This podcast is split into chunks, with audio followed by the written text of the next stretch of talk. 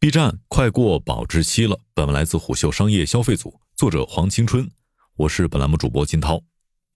B 站财报总是自带热搜体质。三月三号，B 站二零二二年净亏损七十五亿元，B 站去年给 UP 主分了九十一亿，这两个词条在热搜整整挂了一天。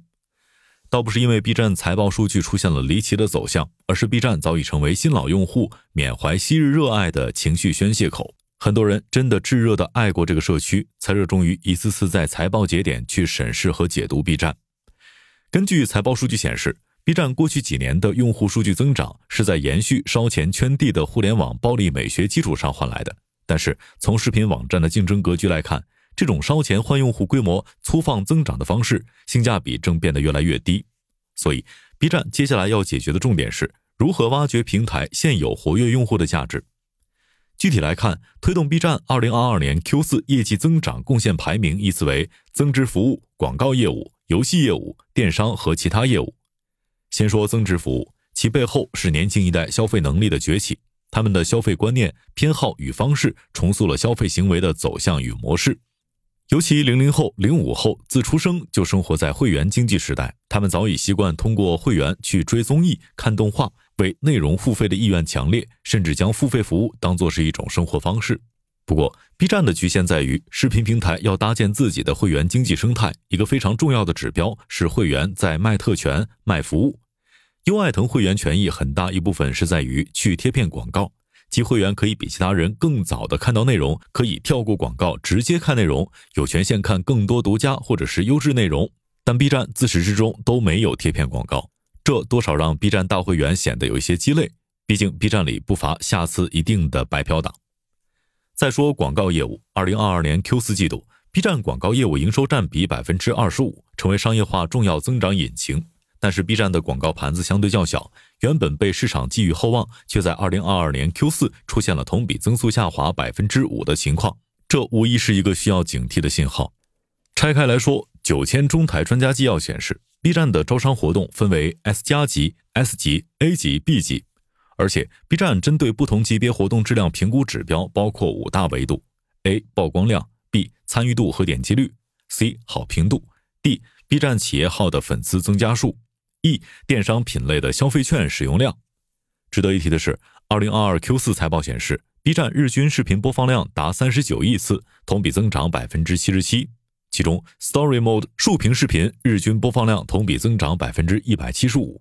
虎嗅获悉，二零二二年 Story Mode 竖屏视频在 B 站首页入口流量占比已超百分之十七。其在广告层面带动的主要是美妆、快消两大品类的增长，但在 Story Mode 竖屏广告产品叠加创作者激励被稀释的双重影响下，应该避免 B 站就此打破二创生态反哺、动态用户净化的社区生态。否则，其阻击抖音的产品优势也一点点被模糊。复盘现阶段 B 站的广告模式，包括商业广告、招商广告、内部广告和效果广告，唯独缺了视频平台已经跑通的贴片广告模式。问题在于，无贴片广告仅仅是 B 站产品独特的一部分，而非全部，甚至都不是最核心的。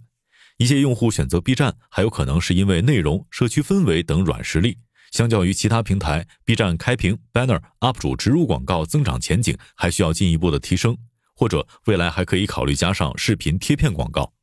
至于游戏业务，其作为 B 站昔日的支柱业务，如今的表现属实让人惋惜。二零二二全年游戏业务实现营收五十点二亿元，在整体营收中占比约为百分之二十二点九，是四大业务当中唯一没有增长的板块。陈瑞在二零二二 Q 四电话会议上明确。B 站仍将持续发力游戏，坚定执行精品自研、全球发行的战略。对此，一位专注互联网研究的分析师向虎嗅表示：“虽然 B 站二次元的基因刻在骨子里，但这两年游戏摊子越铺越大，导致资源分散在多个项目。眼下要做的是理清人才储备，收缩战线，将优势兵力和资源集中在一两款精品上突破。”一如业绩会上管理层的表态。B 站接下来无论是代理还是自研，都会聚焦在擅长的领域，比如二次元卡牌，把更多的精力投入到成功率最高的项目上，打磨精品。至于电商业务的布局，从自营商城会员购到线上 UP 主开店了等活动，均未掀起太大的水花。其核心矛盾在于，在社区电商几乎被证伪的叙事逻辑当中，纵使 B 站想在平台内电商卖货，但其抓眼球的产品无非囿于游戏、二次元、卡牌等品类，始终难以在全品类规模上有所突破。可见，即便 B 站的电商盘子有很大的想象空间，也要看接下来 B 站商业化如何推动和挖掘。或许今天仍会有不少人认为。B 站破圈的战略从长远来看是正确的，但问题恰恰在于 B 站在短时间内选择强势破圈，且没有平衡好社区内新老用户和氛围，就很有问题。原本 B 站是兼有内容生产方式与品牌影响力的内容平台，有段时间一度是年轻人追剧、学习、看鬼畜、动漫、二次元的首选，因为这里不仅能规避兴趣差异产生的误解，而且兴趣纽带形成的社区归属感更强。但二次元视频占比过高，也无法做到人群的泛化覆盖，于是破圈战略一步步使 B 站正慢慢的滑向 Others。一位资深二次元向虎嗅表示，B 站的处境有 AC Fun 的影子，无论是尝试扩圈还是加速商业化。可是事实上，B 站眼下面对的情况确实越发严峻。一方面，以抖音、快手为代表的短视频平台崛起，会不断蚕食 B 站内中长视频的基本盘；另一方面，B 站随着人群泛化逐渐开始去二次元，势必会导致用户忠诚度以及平台内容壁垒的降低。B 站的核心盘是番剧、鬼畜等内容，但破圈增长多是生活区内容。这些内容抖音、快手也有，并未形成壁垒。论已有用户量及抢用户的速度，毫无疑问，B 站在三者中垫底。且抖音、快手在流量优势、内容成本优势的加持下，已经将资源倾斜到自制剧、短剧、网剧、综艺。这些低成本、低门槛、高回报的赛道上，这不仅会削弱 B 站的内容壁垒，还会进一步挤占其商业空间。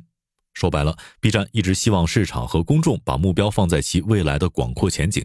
无论是现阶段的亏损，还是商业化能力，似乎都只是暂时的。陈瑞早年甚至还认为，B 站扩圈本身就是要摒弃小国寡民的短视，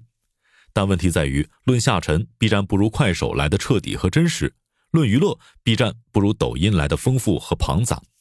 最致命的点还在于，随着 B 站越发的臃肿，其社区氛围逐渐异化，很多用户在二极管盛行的语言环境当中备受煎熬。这些本质上都是 B 站长大的阻力，也是社区调性变味的负资产。事实上，B 站最大问题在于其想要弱化二次元标签，迫切实现多元化及内容自生产、自循环。却忽视了二次元内容辐射远比其他内容广阔、迅速、深入，